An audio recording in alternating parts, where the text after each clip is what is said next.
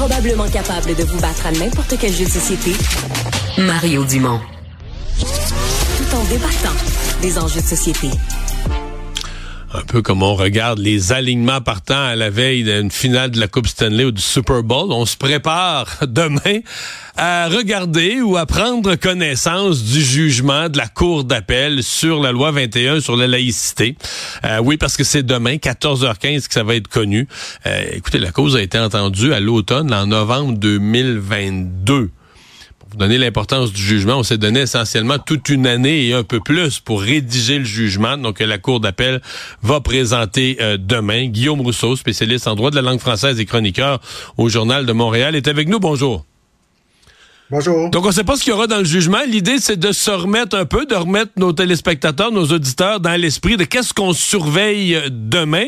Rappelez-nous le jugement, parce qu'évidemment, si la Cour d'appel se prononce, elle ne se prononce pas euh, pour la première fois, elle se prononce sur un jugement qui a déjà été rendu il y a deux ans.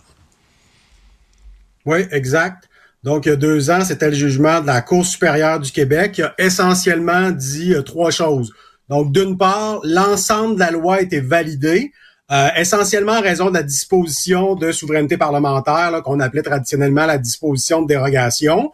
Donc le juge a constaté que l'usage de la disposition était conforme aux euh, directives de la Cour suprême dans la réforme. Donc, bon, la disposition de souveraineté parlementaire, c'est ce qui permet au Parlement québécois de protéger une loi justement contre certaines contestations.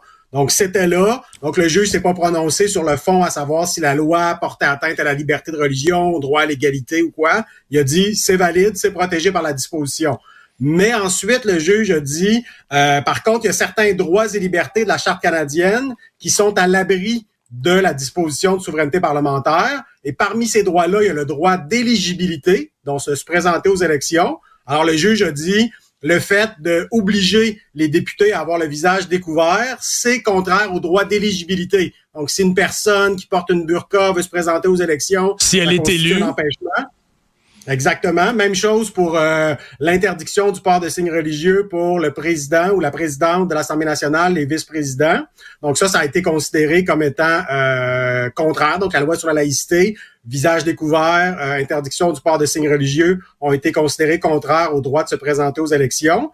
Et également, ça a été considéré contraire au droit à l'instruction dans la langue de la minorité anglophone, qui est un droit à la base individuelle pour les parents d'envoyer leur enfant à l'école anglaise. Mais là, ça a été interprété comme un droit collectif pour les anglophones de gérer leur école et même de les gérer à l'abri des lois québécoises qui font pas leur affaire. Hein, donc, c'est une, interprétation extrêmement large de ces deux droits-là. Donc, c'est comme si le juge, vu qu'il était pris, entre guillemets, avec la disposition, les droits qui n'étaient pas sujets à la disposition, ils ont interprété très, très, très largement pour arriver quand même à invalider la, loi en partie. Faisant, faisant que la loi s'applique pas aux commissions scolaires anglophones.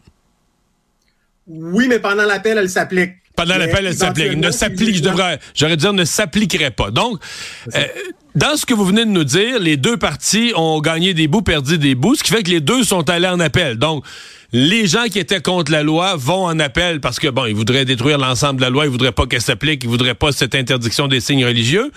Mais le gouvernement du Québec est aussi allé en appel sur le dernier point dont vous venez de nous parler, là, que les commissions scolaires anglophones seraient à l'abri. Donc, finalement, toute la décision du juge Blanchard est, soumise à l'appel parce que les deux parties ont contesté le, le segment qu'ils ont, qu'ils ont perdu. Oui, les, les, les, deux partis ou les deux groupes de partis, parce que finalement, il y a 15 ou 20 partis, plein de syndicats, de commissions scolaires. Euh, bon, moi-même, je représente le mouvement laïque québécois. Il y a pour les droits des femmes qui défendent la loi également. Donc, il y a, il y a, énormément de partis, plus de partis contre que de pour. Il y a un peu un déséquilibre des forces, mais malgré ça. Et donc, vous avez raison. Donc, les, les opposants à la loi sur la laïcité portent en appel le jugement parce qu'ils jugent que tout ce qui valide la loi à, à 90-95 devrait être renversé en cours d'appel ou en, éventuellement en Cour suprême, le cas échéant. Et le gouvernement du Québec, appuyé par le mouvement laïque québécois pour les droits des femmes, considère qu'au contraire, la loi devrait s'appliquer aux commissions scolaires anglophones et aux députés de l'Assemblée nationale. Bon, est-ce qu'il y avait une prétention des, euh, des demandeurs, donc des requérants qui veulent faire évidemment invalider la loi, euh, avant même d'arriver à la clause dérogatoire, la, la, disposition dérogatoire pour qu'on puisse se soustraire à la charte des, droits et libertés, il disait l'Assemblée nationale avait pas les pouvoirs. Cette loi-là est, déborde des pouvoirs de l'Assemblée nationale. Ça, est-ce que, est-ce que la Cour, la cour euh, d'appel pour aller jusque-là, revenir là-dessus sur le droit de l'Assemblée nationale de légiférer dans une pareille matière? Est-ce que c'est, c'est quelque chose qui est blindé ou est-ce que c'est quelque chose que la Cour d'appel pourrait toucher? Donc, bon point. Un des autres arguments, parce qu'il y a beaucoup, beaucoup d'arguments de la part des opposants. Puis un des arguments, c'est sur le partage des compétences. Donc, ils disent que euh, il y aurait dans la loi sur la laïcité des considérations morales derrière euh, l'interdiction, par exemple, de, de, de, se couvrir le visage. Et quand on fait des interdictions à des fins morales, ça peut être qualifié, selon eux, de compétences fédérales en matière criminelle. Donc, euh, ils plaidaient, certains plaidaient que c'était une loi en matière criminelle, donc de compétence fédérale, donc puisque c'est une loi québécoise, elle serait invalide.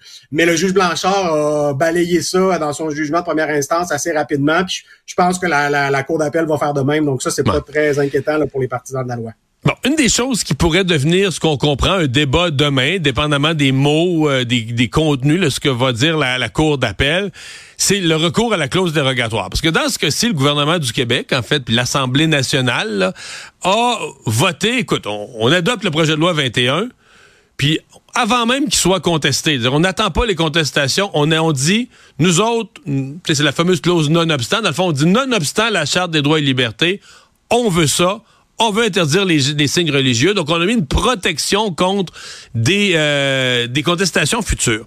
Et il y a des gens, surtout au Canada anglais, puis il y avait le ministre Lametti qui disent, ah, mais un peu, là, déroger la Charte des droits et libertés, c'est un geste énorme, c'est incroyable faire ça si on le donne une clause dérogatoire, ça devrait être utilisé parcimonie uniquement après un jugement. Ça peut pas être fait de façon large comme ça. Ça peut pas être fait euh, avant même contestation. Ça prive les gens d'un droit de contestation. Est-ce que la Cour d'appel pourrait aller sur ce terrain-là, d'enlever au Québec, mais dans le fond d'enlever aux provinces, quelque chose qui, depuis de, de 1982, les provinces avaient jugé précieux. Là. Ce droit de dire, OK, on a une charte des droits et libertés, mais nous, dans l'administration de nos affaires, on doit avoir le droit d'y déroger en certaines matières. En fait, ce serait très surprenant que la Cour d'appel donne raison aux opposants à la loi sur la laïcité sur ce point-là, pour une raison simple, c'est que la Cour suprême a déjà tranché cette question-là dans l'affaire Ford en 88. Donc, le Québec avait utilisé la clause dérogatoire partout dans toutes ses lois entre 82 et 85, et y compris de manière préventive, et ça a été validé par la Cour suprême. C'est seulement l'aspect rétroactif qui a été considéré comme n'étant euh, pas valide. Donc, l'usage préventif de la disposition, ça a été validé par la Cour suprême. Donc, ce serait très surprenant que la Cour d'appel vienne renverser un jugement de la Cour suprême. Ben, on va surveiller ça euh, demain après-midi, 14h15. Je suis convaincu que vous allez être encore plus attentif que nous. Guillaume Rousseau, merci. Au revoir. Merci à vous, au plaisir. Débat, opinion et analyse. Cube.